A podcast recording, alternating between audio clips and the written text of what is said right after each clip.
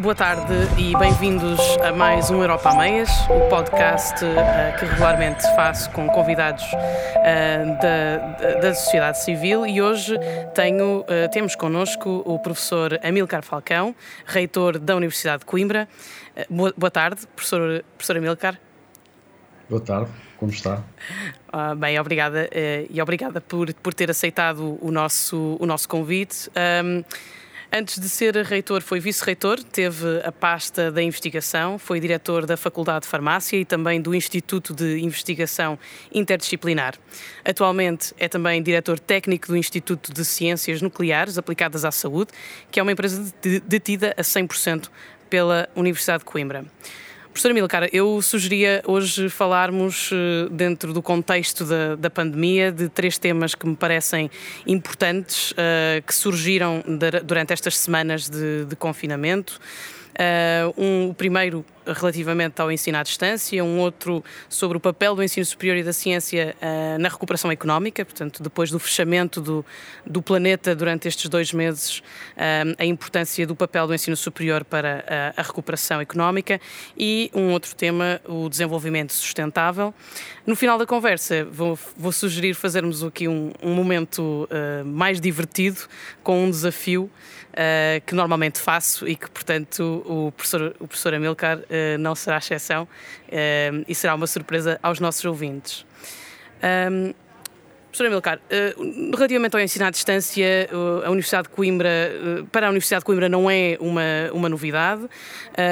é um, mas durante a pandemia as instituições de ensino superior tiveram que reinventar o modelo do ensino, aprendizagem, através da disponibilização de aulas e conteúdos online. Eh, naturalmente que o ensino Uh, uh, mais massificado à distância foi, tem sido uma aposta, ou nestes últimos meses foi uma aposta sem precedentes. Portanto, Há, claro, aspectos negativos e positivos uh, que resultam desta experiência. Um, uh, eh, eu não creio, contudo, e gostava de ouvir relativamente a isso, que o ensino à distância possa ser completamente substituível ao ensino presencial. Um, poderão, eventualmente, poderá ser um ensino complementar, um, mas o, o, que é que, o que é que considera, uh, considera que esta rápida, que a rápida adaptação pode resultar num impulso para a oferta formativa em ensino à distância, para modelos mistos que combinem o ensino à distância com o ensino presencial? Pois é, eu, eu creio que o, o, futuro nunca mais será igual àquilo que era o passado. Eu próprio devo confessar que fiquei surpreendido com a capacidade que nós tivemos, nós, Universidade de Coimbra, mas não só nós, o ensino superior em geral, e nem sequer em Portugal, enfim, pelo menos na Europa, vários países eu sei que o fizeram com sucesso. Um, naturalmente que, como, como disse bem, uh, ficou longe de ser um processo perfeito, não é isso? Não, não se conseguia uma coisa dessas na forma em que se fez e que se preparou, ou melhor, que não se preparou, mas eu creio que, que dadas as circunstâncias, as instituições fizeram o melhor que puderam. A Universidade de Coimbra adaptou-se rapidamente, nós tivemos uma preocupação grande em, quer do ponto de vista do governo da universidade, eu tive que pegar na, na equipa e dedicar, colocar clusters de vice-reitores uh, a diferentes, olhar para diferentes aspectos do, do, do, do, ensino não presencial. Eu não lhe chamaria ensino à distância, chamaria, chamaria ensino não presencial, porque o ensino à distância vai muito para além daquilo que nós estamos a fazer e, portanto, e nem sequer tivemos tempo de formar os nossos professores. Os nossos estudantes também foram confrontados com uma situação atípica que certamente só por muita motivação e muito empenho deles é que ultrapassaram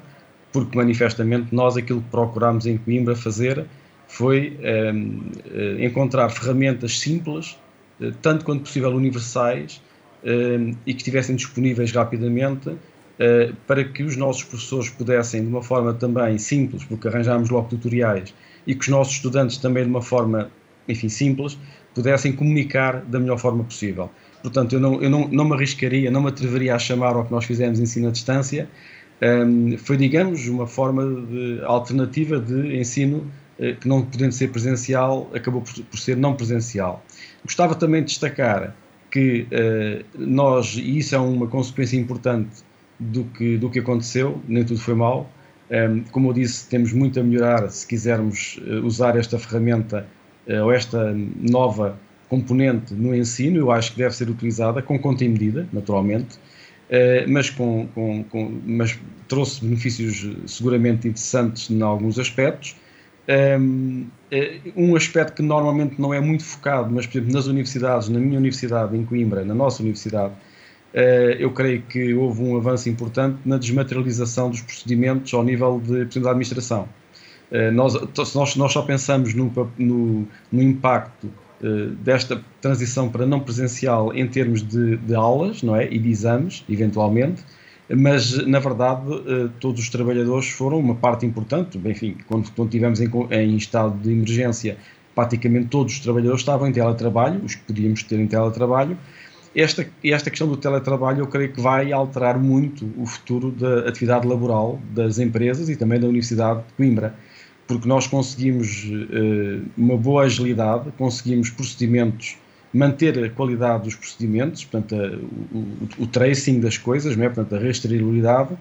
mas conseguimos fazer isso com, com as pessoas a trabalhar, muitas delas, ou a maioria, a partir de casa, e, portanto, também foi um esforço importante, mas acho que é algo que não deve ser esquecido no, no que nós passámos nos últimos meses, porque não foi só a questão do ensino, foi também a questão da administração, do atendimento, uh, enfim, e depois outros, outros aspectos colaterais que são muito importantes e que, no meu caso, uh, pesaram muito enquanto reitora, nomeadamente no que diz respeito às residências, às cantinas e à ação social aos estudantes, porque manifestamente os estudantes uh, tiveram que ter muita resiliência e nós colocámos em Coimbra, também foi muito claro, que a prioridade da Universidade de Coimbra, a partir do momento em que passava para não presencial, a prioridade era acabar o ano letivo com a maior dignidade possível, protegendo o percurso académico dos estudantes. E isso eu creio que vai acontecer. Neste momento, todos os indicadores, as aulas já acabaram, portanto, acabaram. Eh, fomos em crescendo, quando nós, enfim, começámos em março, um, havia algumas, ainda algumas falhas de adaptação a vários níveis, mas nós em, em, em abril melhorámos muito e em maio acabámos já com, uh,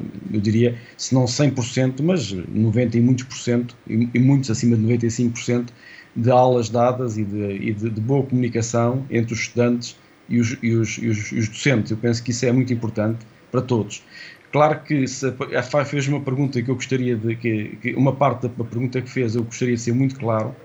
porque já fui atacado por isso uh, e não acho muita piada, que é uh, ninguém passou para, ninguém diria eu, eu, nós pelo menos não passámos para ensino não presencial por opção, nós passámos por necessidade e portanto a Universidade de Coimbra continuará a ser uma, uma universidade que terá o ensino presencial como primeira opção de oferta formativa e pedagógica. Uh, nada substitui o contacto humano entre os estudantes, entre os estudantes e os docentes, entre os docentes, entre a comunidade académica entre si. Portanto, isso são experiências completamente diferentes daquelas que estamos a passar neste momento em que temos uh, o distanciamento obrigatório, não é? E, portanto, uh, eu espero que no futuro nós possamos aplicar e, e, e algumas, da, daquilo, algumas das coisas que aprendemos, mas a Universidade de Coimbra, assim que puder, voltará a ser presencial como sempre foi e como continuará a ser na sua matriz. Não significa isto, e como disse muito bem, que com tudo, com tudo o que passamos, que tenhamos aprendido bastante na, na, na, parte da digitalização, que eu creio que foi acelerada, mas, mas funcionou bem, como eu disse, não só para o ensino, mas também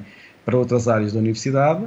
e que eventualmente possamos também olhar com mais eh, eh, confiança, diria eu, para aquilo que possa ser uma oferta eh, na área do ensino à distância, mas aí já com outro tipo de estrutura e sempre complementar aquilo que é a missão principal da Universidade de Coimbra, que é a parte do ensino presencial, eh, na componente pedagógica, naturalmente. Claro. E ainda por cima, quando nós sabemos que, uh, de facto, o, o, ensino presencial permite uma, uma aprendizagem completamente diferente, não só do lado dos, dos estudantes, mas também do lado do professor, uh, porque tem a oportunidade de transmitir o conhecimento de uma forma uh, que, que não é igual e que é, que é muito diferente no, no, no, meio digital ou no meio, no meio virtual, muito sequencial e que, e, portanto, limita a interação entre, entre os professores e entre, e entre os estudantes. Um, mas, por acaso, em, alguns países, no contexto europeu, alguns, em alguns países, em particular eh, na, Dinamarca, a orientação tem sido no sentido de, das instituições de ensino superior aumentarem a oferta formativa combinada, existindo algumas instituições que atualmente já incluem módulos online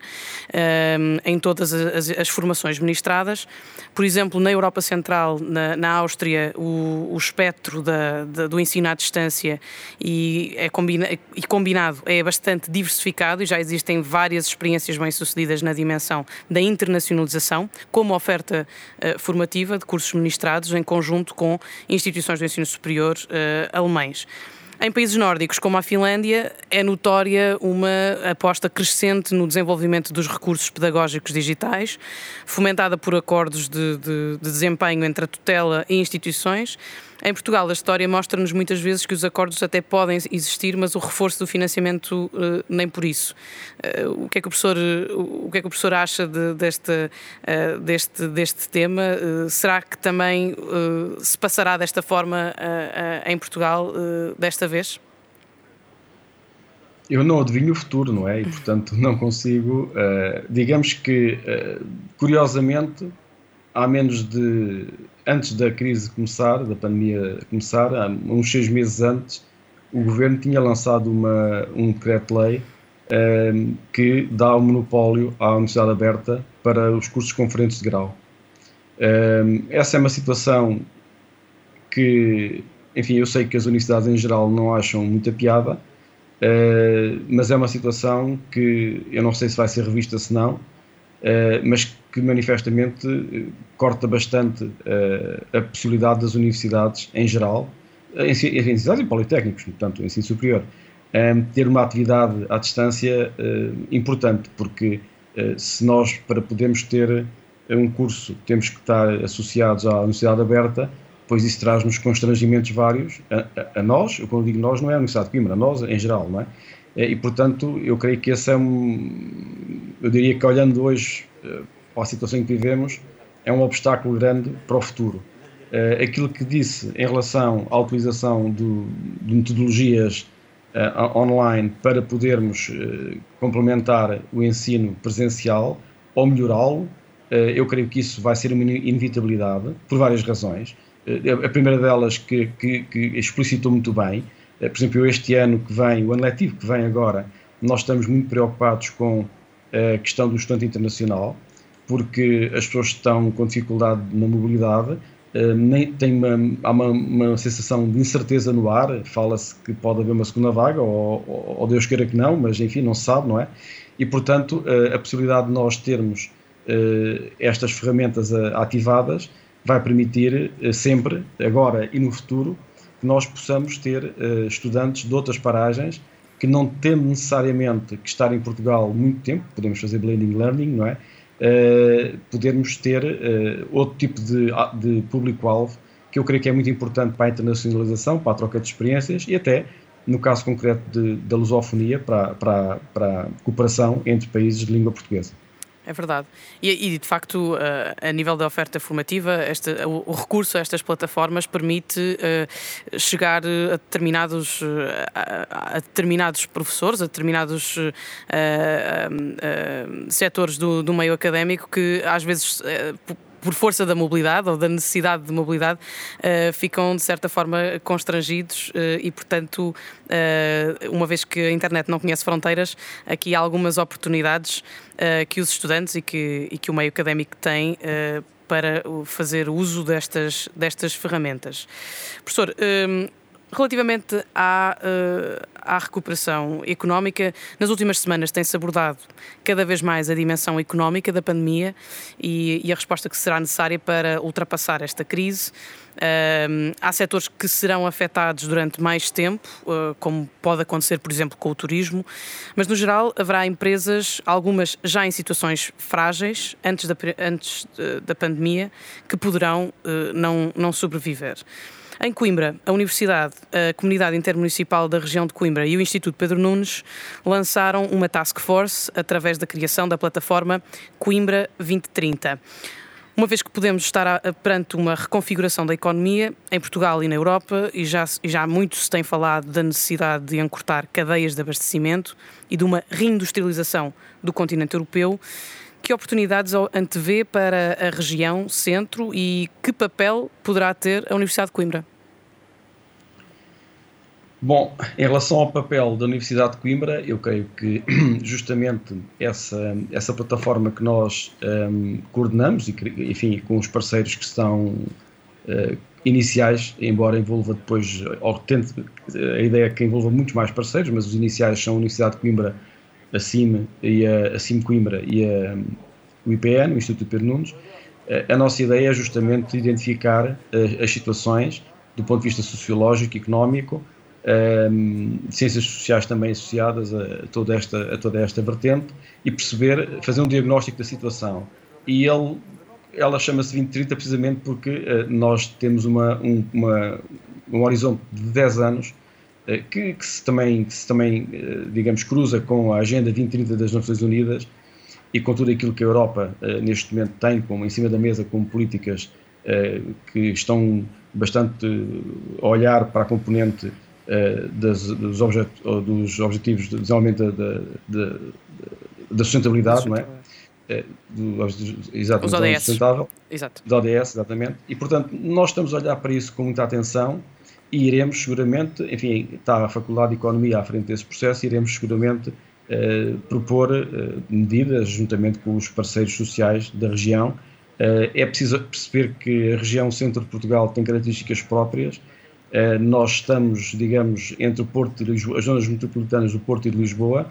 Eh, a, região centro é uma região que tem eh, um, envelhecimento bastante acentuado. é uma região, em termos de industrialização, digamos, pouco industrializada eh, temos tem uma, grande, serviços, tem uma grande dependência do, é do, do setor dos serviços, não é? do, do comércio, serviços, cerca de 60%, e, e a indústria Exato. transformadora eh, rondará os 20%. Não é? Os 20%, exatamente. E portanto, nós, nós queremos, nós, Universidade, queremos ajudar e apoiar a região uh, e o nosso contributo será sempre, uh, dentro do possível, ao nível da formação, uh, todo o tipo de formação que seja considerada útil para as empresas e para a comunidade em geral e também é ao nível da inovação e empreendedorismo. Portanto, nós temos felizmente um histórico bastante forte nessa área, eh, muito pelo trabalho, pelo excelente trabalho desenvolvido ao longo de décadas, duas décadas, um pouco mais, pelo Instituto Pedro Nunes, mas temos também o Biocante, temos outras entidades da região eh, que trabalham muito bem nessa, nessa componente e eu creio que eh, a Universidade pode dar um bom impulso na formação de novas empresas, no apoio a empresas existentes, no apoio a empresas com dificuldade, no aparecimento de startups e, portanto, eu creio que isso vai acontecer porque, como, como referi, eh, nós não vamos conhecer, o, independentemente de termos uma vacina amanhã ou daqui a um ano, eh, o, o, futuro não vai ser igual ao, ao antes, ao, ao pré-Covid, não é? Porque as pessoas aperceberam-se muitas coisas. Uma das coisas para mim que é muito claro, e para mim, para toda a gente, presumo eu, é que a Europa não se pode colocar nas mãos de outros, outros países da forma como se colocou, eh, e portanto nós temos que dentro daquilo que é o espectro europeu, talvez eh, redefinir melhor uh, responsabilidades para várias regiões e cada região uh, responsabilizar-se por algumas coisas que no conjunto façam sentido do ponto de vista daquilo que é a comunidade europeia, a União Europeia. Eu creio que esta crise, enfim, eu ouvi várias vezes que, por, por, por azar, coincidiu com, com o Brexit, poderia ser desagregadora da Europa. Eu acho que esta crise tem tudo para ser agregadora da Europa porque a Europa deve ter percebido, espero eu, uh, e estou certo que muitos responsáveis perceberam isso, que uh, num momento de dificuldade maior, todos juntos certamente estaremos mais fortes e não é um, ehm, à custa de, digamos, de, de deslocalização de empresas uh, ou de indústrias especialmente, que nós vamos cautelar bens essenciais que nós tínhamos ou temos a necessidade de ter em estoque dentro da, da, das nossas fronteiras, da fronteira única, digamos assim, e que é essencial para a sobrevivência em casos destes, que enfim, não sendo casos comuns, porque isto acontece muito espaçadamente, mas não é o primeiro, é assim, embora se fale muito da gripe espanhola, desde a gripe espanhola até hoje já passaram umas três ou quatro pandemias, que só não foram mais pandémicas porque à época as pessoas não andavam de avião como andam agora. Eh, mas a verdade é que tiveram igualmente o espectro de uma pandemia, portanto, eh, uma ação global. E, portanto, nesse, nessas situações nós não podemos ficar dependentes, eh, tão dependentes, diria eu, eh, de, de, daquilo que é feito na China ou que é feito na Índia ou noutro sítio qualquer, ou nos Estados Unidos, ou, enfim, qualquer local, qualquer local. E, portanto, eu creio que os nossos responsáveis políticos eh, devem olhar para isso com, com bastante atenção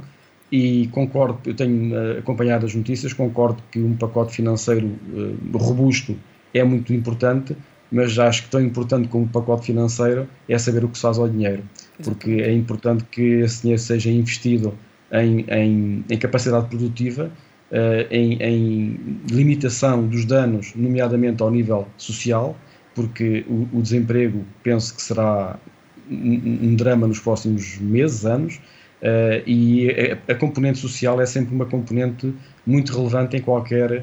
situação. Num Estado, numa organização, neste caso na União Europeia, uh, não se consegue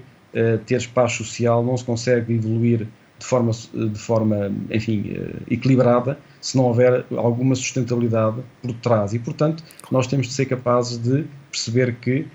os extremos entre, entre digamos, as, as sociedades com muitos extremos são sociedades desequilibradas que levam necessariamente a problemas internos mais tarde ou mais cedo. E, portanto, eu creio que a Europa deverá ou tenderá,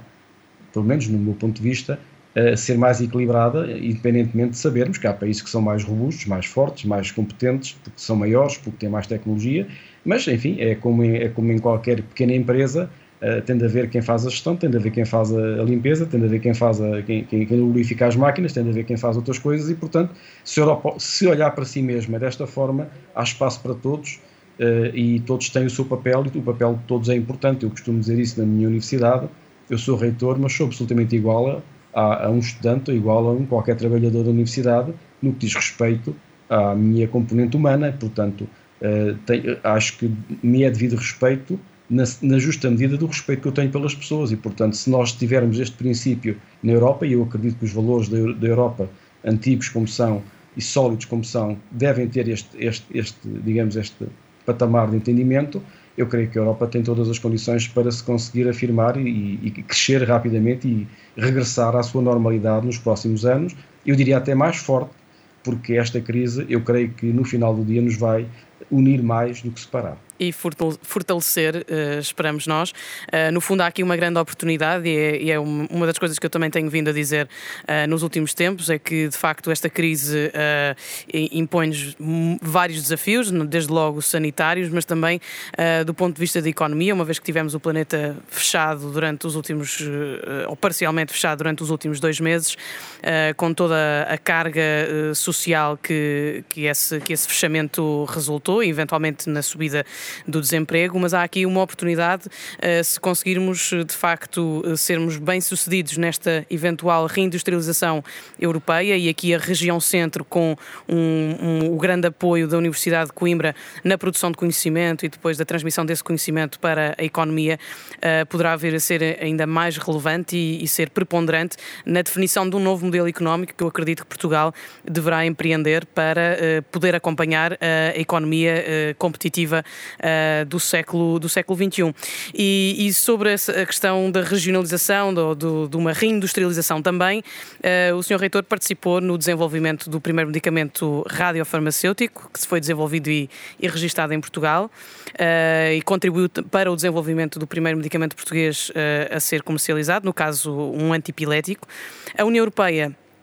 arrecadou mais de 7 mil milhões, de, uh, atualmente já vai em 9,5 uh, milhões de euros para apoiar o desenvolvimento da vacina contra o Covid-19. O investimento na saúde e certamente no desenvolvimento de medicamentos e vacinas provavelmente será uh, reforçado no futuro, na, na, lógica daquilo que o Sr. Reitor re, referiu ainda há, há pouco. A indústria farmacêutica portuguesa pode ter uma oportunidade para crescer e para se tornar mais competitiva. Pode, uh, embora nós tenhamos que uh, olhar com muita atenção para o nosso Sistema Nacional de Saúde, não é? Porque uhum. eu creio que se demonstrou nesta crise uh, e continua a demonstrar que a resposta tem sido um, fantástica por parte dos profissionais de saúde várias, em várias áreas, mas que uh, nós não podemos, à semelhança da, da, da, da digamos, da da saída da indústria da Europa, também a saída da, dos cuidados de saúde uh, do Estado. Uh, enfim, não estou a dizer que sou contra, não sou, mas temos de ter alguma calma, porque quando a coisa aperta, acabamos por ter que ir a, a casa, não é? E a casa é o Estado. E, portanto, nesse sentido, eu creio que temos uma boa oportunidade de olhar para o Sistema Nacional de Saúde com outros olhos e também de, de apoiar a indústria portuguesa, nomeadamente a indústria farmacêutica. Uh, nós temos excelentes exemplos, temos excelentes uh, casas, excelentes companhias portuguesas na área farmacêutica. enfim, elas são pequenas no espectro europeu e mundial, mas muitas delas têm ideias e estão a desenvolver produtos de muita qualidade e com muita disrupção. E eu creio que esse apoio deve ser feito até porque um dos problemas na saúde e no desenvolvimento de, de novas eh, opções terapêuticas é que, ao contrário do que acontece em determinadas áreas, por exemplo, a informática, não é? onde um produto se torna obsoleto, se, se, enfim, se desenvolve em seis meses e se torna obsoleto em três anos, na indústria farmacêutica é preciso ser-se perseverante, é preciso, enfim, normalmente mais de 10 anos para se chegar ao mercado e nem todos chegam ao mercado e, portanto, eh, eu creio que há aqui um trabalho diferente que eu entendo que Portugal não tem sabido fazer, mesmo no que diz respeito à transferência de conhecimento das universidades e, enfim, do ensino superior para, ou dos, da sua investigação para, para, para a comunidade. Porque nós temos claramente uma ausência de pessoas que percebam dessa área, chamar-lhe brokers, e que são pessoas que são fundamentais para identificar oportunidades e para depois transferir esse conhecimento a velocidade da academia e a velocidade de, de, de, das empresas não é geralmente a mesma. Uh, infelizmente, a academia muitas vezes está acomodada. As pessoas acham que por estarem na academia têm, enfim, têm o direito de usar o dinheiro do Estado, que é de todos, um, ehm, para fazer a investigação que lhes apetece, quando lhes apetece e porque lhes apetece. É verdade que tem de haver liberdade nessa matéria, mas também é verdade que, e como aliás esta crise veio provar, que quando há uma, uma situação mais complicada, a academia tem que se unir e tem que procurar eh, concentrar os seus esforços em determinadas áreas. E, portanto, para mim, da mesma forma como na, na nossa universidade definimos áreas estratégicas, eu acho que também o país e a Europa deverão ter as suas áreas estratégicas, eh, que aliás estão mais ou menos plasmadas naquilo que será o Horizonte Europa, eh, o programa que aí vem, a seguir ao, ao 2020, eh, e que eu creio que deverão ser apoiadas eh, em áreas como a saúde, seguramente, porque são áreas prioritárias, como, como não era preciso esta crise para perceber isso, não é? Claro, exatamente. E desde logo destaco a, a luta contra o cancro, que tem sido uma, claro. das, uma das bandeiras até uh, do, do PSD e também do Partido Popular Europeu uh, aqui no Parlamento Europeu e que estará, sem dúvida, além da, da, da, da, pesquisa para a, a vacina ou tratamento do Covid-19, também será uma prioridade nos próximos anos e durante ao longo deste, deste mandato e espero eu também no, no futuro, num pós-mandato uh, 2019-2024. Um, professora Milcar, relativamente ao desenvolvimento sustentável, em meados de maio foi noticiado que a Universidade de Coimbra está no top das 100 universidades mais sustentáveis. É, aliás, a instituição que em Portugal melhor desempenho global teve no cumprimento dos Objetivos de Desenvolvimento Sustentável da ONU. Em primeiro lugar, gostava de lhe dar os parabéns pela distinção, que é certamente um motivo de orgulho para toda a comunidade académica. No Parlamento, eu acompanho as comissões de Economia eh, e eh, Ambiente e Saúde Pública. Eh, espero estar errada, mas perante uma crise, receio sempre que haja um desacelerar no cumprimento dos Objetivos de Desenvolvimento Sustentável, dos ODS. Estou certa que a classificação conseguida pela Universidade de Coimbra não se deve apenas à abolição da carne de vaca nas cantinas e por isso pergunto-lhe que principais iniciativas e projetos contribuíram para a distinção e como é que vê a evolução de algumas dessas áreas de atuação agora no pós-Covid.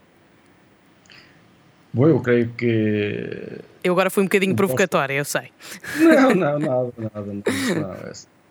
isso da carne de vaca é exatamente a mesma coisa que o ministro ir plantar uma árvore após um incêndio. Né? Certamente que essa árvore não vai dar a floresta, mas é o sinal uh, de que é necessário reflorestar. E, portanto, aqui é a mesma coisa. Exatamente. Uh, enfim, depois que as pessoas sabem compreender ou não, isso é outro tema. Uh, enfim, aquilo que. A nossa posição, de facto, nesse ranking, para nós é, é um motivo de orgulho. Nós temos. enfim, não, não, não se deve a mim, já, já vinha do reitor anterior, uma, uma preocupação grande com o ambiente e com uh,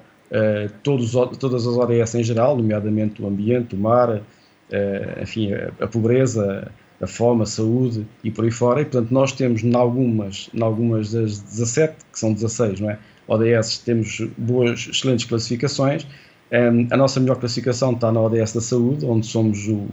o 17 nesse ranking no mundo. Um, e, e, fundamentalmente porque Coimbra, como, como é sabido, tem na área da saúde, Coimbra, enfim, tem até um documento estratégico, é Coimbra um, Cidade da Saúde. Uh, Coimbra tem um papel muito relevante na área da saúde, não é de agora, tem, enfim, eu diria que tem séculos, uh, mas pelo menos agora estamos a continuar nesse, nesse caminho, a fazer esse caminho. Uh, e, por exemplo, uma das coisas que Coimbra tem, que é muito distintiva, é que a Universidade de Coimbra é a única universidade do país que tem os serviços médicos autónomos. Temos um laboratório de análises clínicas que agora na Covid já vamos em mais de 25 mil análises feitas para, para diagnosticar Covid e, portanto, os nossos, a nossa, o nosso apoio a nível de saúde na universidade é, é único, a nível nacional. da mesma forma como nós temos muitos projetos ao nível da, da, da, da produção de energia, portanto, painéis fotovoltaicos, em vários, o polo 2, neste, nós temos três polos, o polo 2 praticamente é, é, está todo já coberto com painéis fotovoltaicos, isso também acontece no estado universitário. O polo 1 é difícil porque o polo 1 é o polo histórico e, portanto, Exato. questões da cultura impede, e património impedem que nós possamos aí fazer um trabalho um bocadinho diferente.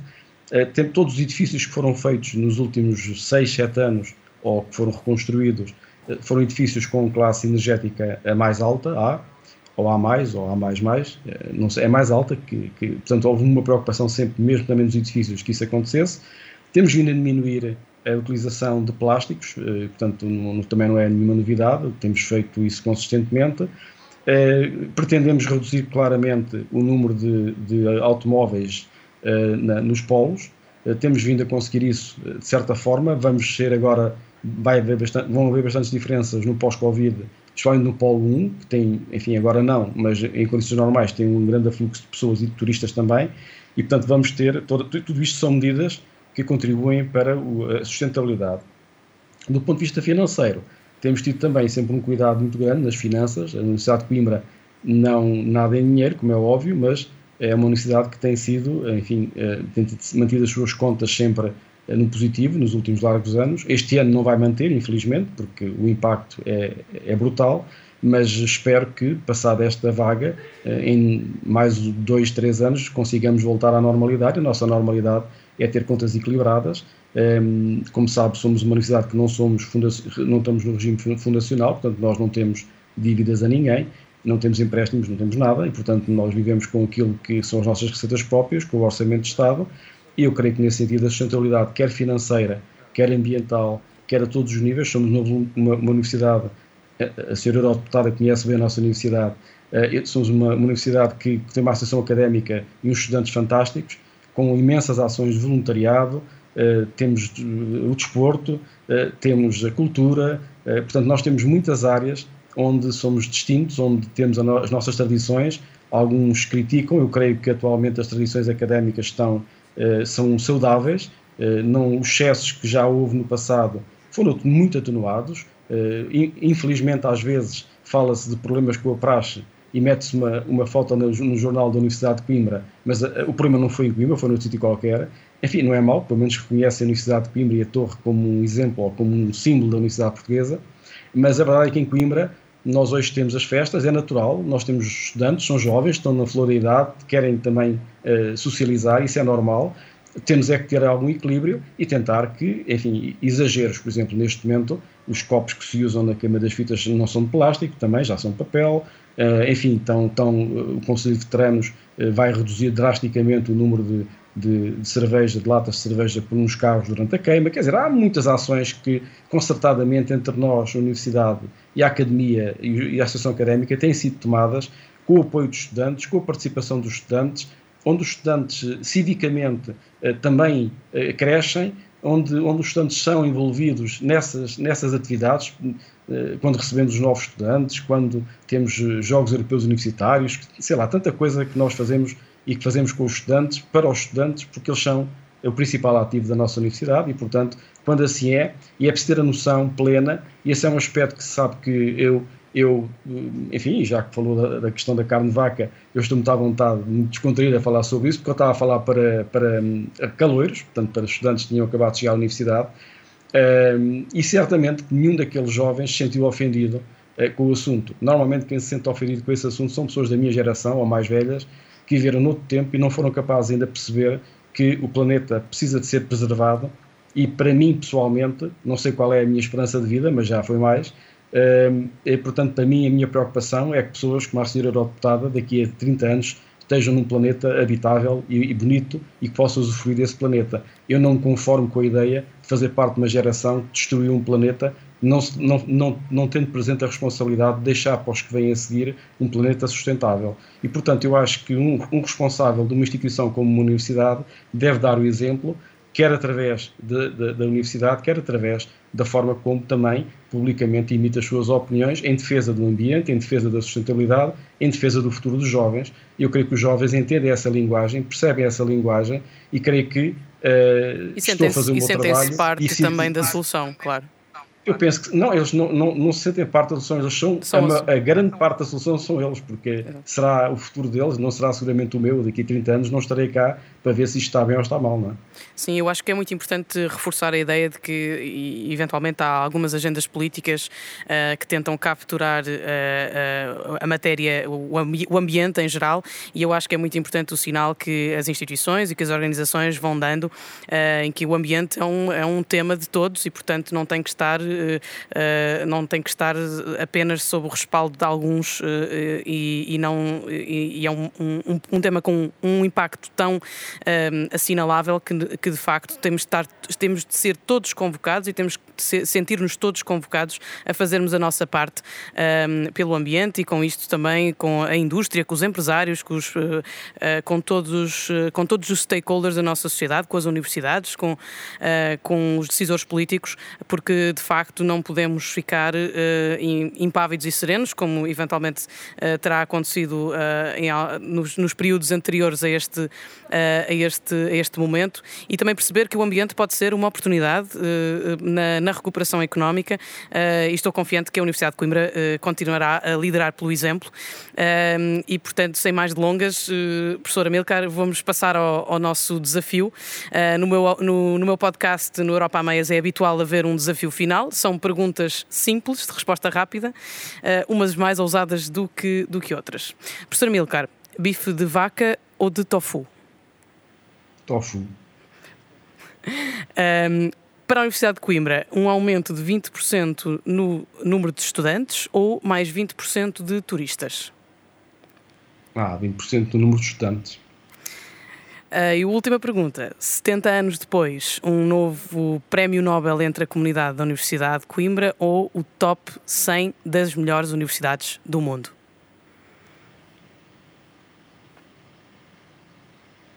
Preferi o top 100. Muito bem. Obrigada, professor, professora Milcar. Eh, agradecer-lhe a disponibilidade. Eh, foi uma conversa muito interessante, aqui com umas respostas no desafio final também para, para todos eh, refletirmos. Uh, faço votos de um excelente trabalho à frente da reitoria uh, e votos de sucesso para a nossa universidade uh, e conto poder, poder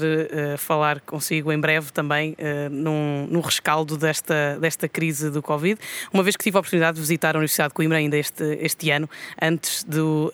antes da crise pandémica. Despeço-me de todos, agradeço. Queria, antes de me despedir, vou só uh, dar-lhe uh, virtualmente, porque ainda não tive a oportunidade de lhe dar presencialmente, uh, o, o, meu par de meias, uma vez que o podcast se chama ah. Europa a Meias. Uh, são bem. umas meias made in Europe com grande significado que usei na, na campanha uh, do ano passado para uh, o Parlamento Europeu e que terei todo o gosto em dar-lhe, então, como dizia agora no final da nossa conversa, em dar-lhe pessoalmente logo então. que as restrições, enfim, estejam finalmente levantadas e em que possamos também voltar a conversar e fazer aqui um, um ponto de situação sobre aquilo, os novos desafios para, para a Universidade, para a região centro e, enfim, pela Europa e para o mundo em geral. Muito obrigada, despeço-me uh, e conto convosco para o próximo Europa a Meias. Não percam.